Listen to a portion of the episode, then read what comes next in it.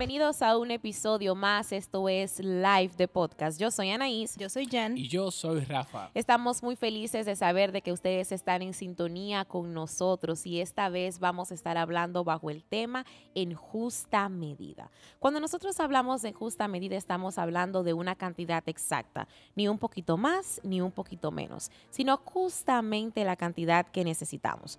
Muchas veces nosotros hemos escuchado ese refrán que dice, hasta lo bueno en exceso hace daño. Y este refrán aplica para todas las áreas de nuestra vida. Un ejemplo que yo quiero utilizar, muchachos, es preguntarles, ¿alguno de ustedes alguna vez ha dicho, ay, qué rico es comer? Esa es mi frase favorita. Todos los días. Entonces yo tengo una pregunta más. ¿Acaso han ustedes dicho, he comido tanto que me siento mal? Eso es lo que me pasa por mi frase favorita.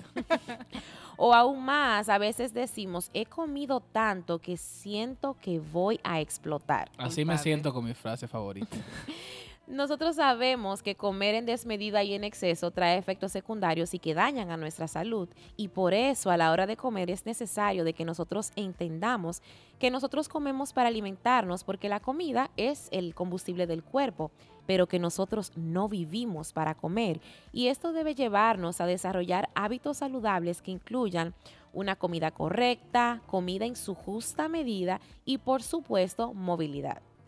Y creo que eso fue una excelente introducción porque nosotros queremos eh, aplicarlo esto a lo que es la vida espiritual y una vida espiritual saludable. Y de ello es que queremos nosotros pues continuar hablando en este episodio y es que tantas veces nosotros no comemos el alimento espiritual en su justa medida, sino que al igual que el alimento físico muchas veces comemos mal, comemos demasiado o comemos, pero no nos movemos. Y cuando nosotros hablamos de comer, nos referimos a oír la palabra de Dios y cuando hablamos de movernos es ese accionar, poner por obra y el obedecer, ¿verdad? Y si nos detenemos a pensar, el mayor problema de hoy en día radica en la abundancia de comida y en la falta de movimiento, ¿verdad? Esa obediencia.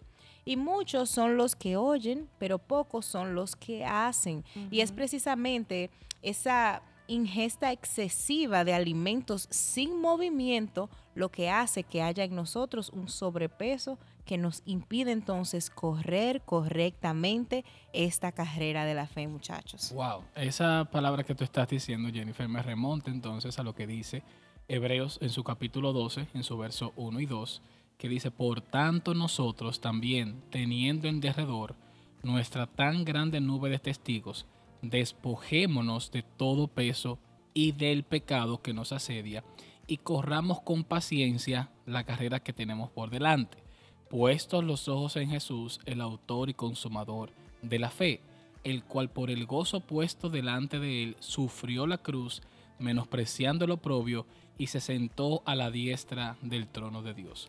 Veamos estos versos detenidamente para ver qué podemos ver en, este, en estos versos.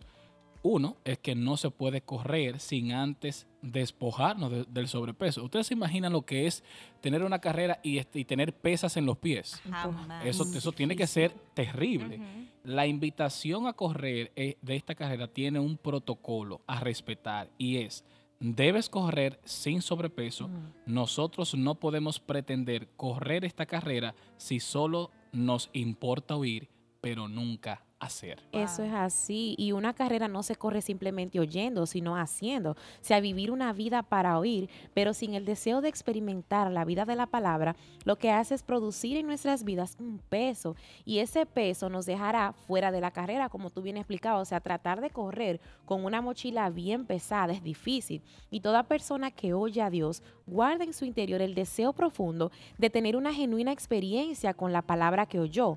Y el pecado que muchas veces nos hace no son aquellos pecados que nosotros señalamos desde nuestra muy pura y santa moralidad, o sea, robar, matar, fornicar, mentir, adulterar, oír y no obedecer, también es cerrar al blanco que viene siendo el pecado. Y en Santiago, el capítulo 1, su verso 4 dice, mas tenga la paciencia su obra completa, para que seáis perfectos y cabales sin que os falte cosa alguna. La plenitud es el fruto de la paciencia y esto pasa cuando el oír y el hacer la palabra del Señor se vuelven cotidiano en nuestras vidas. Esa paciencia que nosotros ganamos nos ayuda para bien correr la carrera. Porque una, una carrera que nosotros corremos sin paciencia, desesperados, es una carrera que es, en la que se sufre y en la que además nosotros corremos el riesgo de que la vayamos a abandonar. Y necesitamos entender que el peso que nos asedia siempre nos impedirá producir el carácter justo de Cristo Jesús en nuestras vidas. La sobrealimentación sin obediencia, ese consumo excesivo, ¿verdad que sí? Enaltece nuestro carácter, pero la alimentación saludable en la justa medida, poniendo por obra lo que escuchamos, que es la que el Espíritu nos suministra, y la obediencia por amor al nombre de nuestro Señor Jesucristo, hace que su carácter pueda ser visible y evidente en nuestras vidas. Así es, estamos llamados y diseñados para ganar la carrera. Yo creo que esto debemos tenerlo bien pendiente.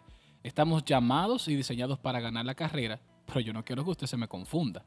Cuando hablamos de correr y ganar la carrera, hablamos de la manifestación y expresión exacta de Cristo en nosotros. Es que Cristo pueda ser expresado a través de la carrera que estamos transitando. Como nos enseñaba nuestro pastor hace unos días en la exhortación que se, se titulaba Circunstancias Perfectas, quien corre la carrera con paciencia se vuelve una persona piadosa que en todo tiempo expresa el fruto de la salvación. Entonces la falsa piedad no tiene lugar en una generación que vive con el peso adecuado. Todo lo falso aparece en quienes corren para ser vistos, porque esa es la tendencia que, podemos tener. Ah, yo estoy corriendo aquí, pero mira, mira lo rápido que yo voy, mira lo resistente que yo soy. Y esta generación corre para ser visto. Aquellos que imaginan la foto en el podio, aquellos que están imaginando cuando yo lo gane, cuando yo gane absolutamente todo ningún atleta que corre está pensando en la foto. En medio de la carrera. Eh, ¿Cómo voy a salir? ¿Qué, mejor perfil doy en, este ángulo? Ningún atleta está pensando en eso, sino que tiene su, su, objetivo bien claro.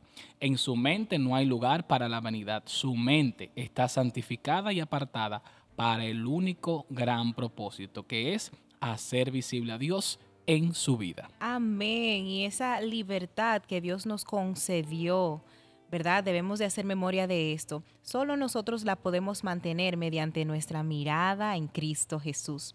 En otras palabras, solo una pequeña distracción puede hacernos regresar al error. Eso que tú, Anaís, decías, de que a veces nos desesperamos y flaqueamos, ¿verdad?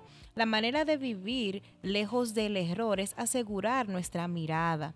¿Verdad? Para nosotros no regresar a ese error. Y lo que miro y observo determinará el peso que tendré mañana.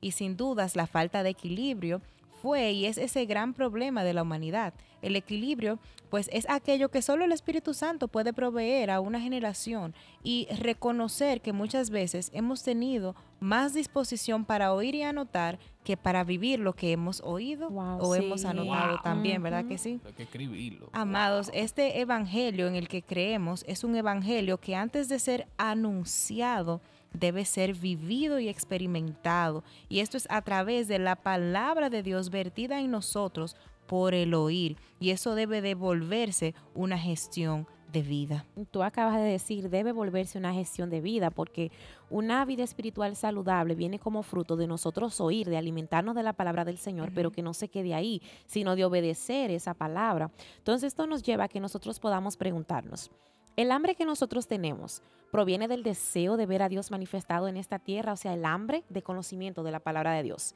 El fin de esta hambre es que Cristo sea manifestado en la tierra o será solo un hambre de conocimiento. Porque mm. si simplemente eh, un hambre de conocimiento, de leer, para saber, para tener, para responder, y no con el fin de que otro pueda ser alimentado, que otro pueda, pueda ser edificado, entonces estamos mal. ¿Por qué comemos? O sea, preguntémonos, ¿por qué estudio la palabra del Señor? ¿Con qué fin? ¿Estoy siendo intencional? ¿Cuál es la intención por la que estoy estudiando? Porque nuestro alimento, nuestra comida, no es solo el ingerir, o sea, no se trata solamente de comer, de comer y de comer, sino de hacer. Porque si lo que comemos muere en nosotros, tal comida nunca fue el alimento apropiado. Alimentarse no es solo comer, sino que es también hacer. Amén. Juan 4:34 lo expresa perfectamente esa idea que Anaís dice, cuando Jesús dijo, mi comida es que haga la voluntad del que me envió y que, y que, y que acabe su obra. Jesús declara cuál era su forma de alimentarse. Su nutrición no solo estaba basada en oír y conocer la voluntad del Padre, sino que la verdadera nutrición pasaba por la realización de la voluntad del Padre. El alimento que te sostendrá, y a todos nosotros, no es solamente conocer la voluntad del Padre, sino hacer la voluntad del Padre. Muchos son los que conocen la voluntad del Señor, pero pocos los que toman la decisión de realizarla. Amén. Un evangelio de audición sin realización no es evangelio. Es simplemente religión. El evangelio es oír, es conocer, es entender y hacer la voluntad del Padre. Amén. Wow. No solamente de audición, sino de realización. Y Santiago 1.22 declara, pero sed hacedores de la palabra y no tan solamente oidores, engañándonos a vosotros mismos. El peso justo y equilibrado es el peso que otorga la fe, volviéndonos no solo oidores, sino también hacedores de esto que hemos oído. Y el equilibrio de nuestra salud espiritual está en las manos de la real fe. El equilibrio entre aquello que oímos y nosotros ejecutamos. Nosotros oramos de que este episodio pueda ser de edificación para cada uno de ustedes que están escuchando y que podamos asimismo, como hemos hablado, poner en práctica todo lo que aprendemos y también ingerimos en justa medida. Te damos gracias por sintonizar este episodio de tu podcast favorito live y nos vemos en una próxima. Bye bye. Chao, chao.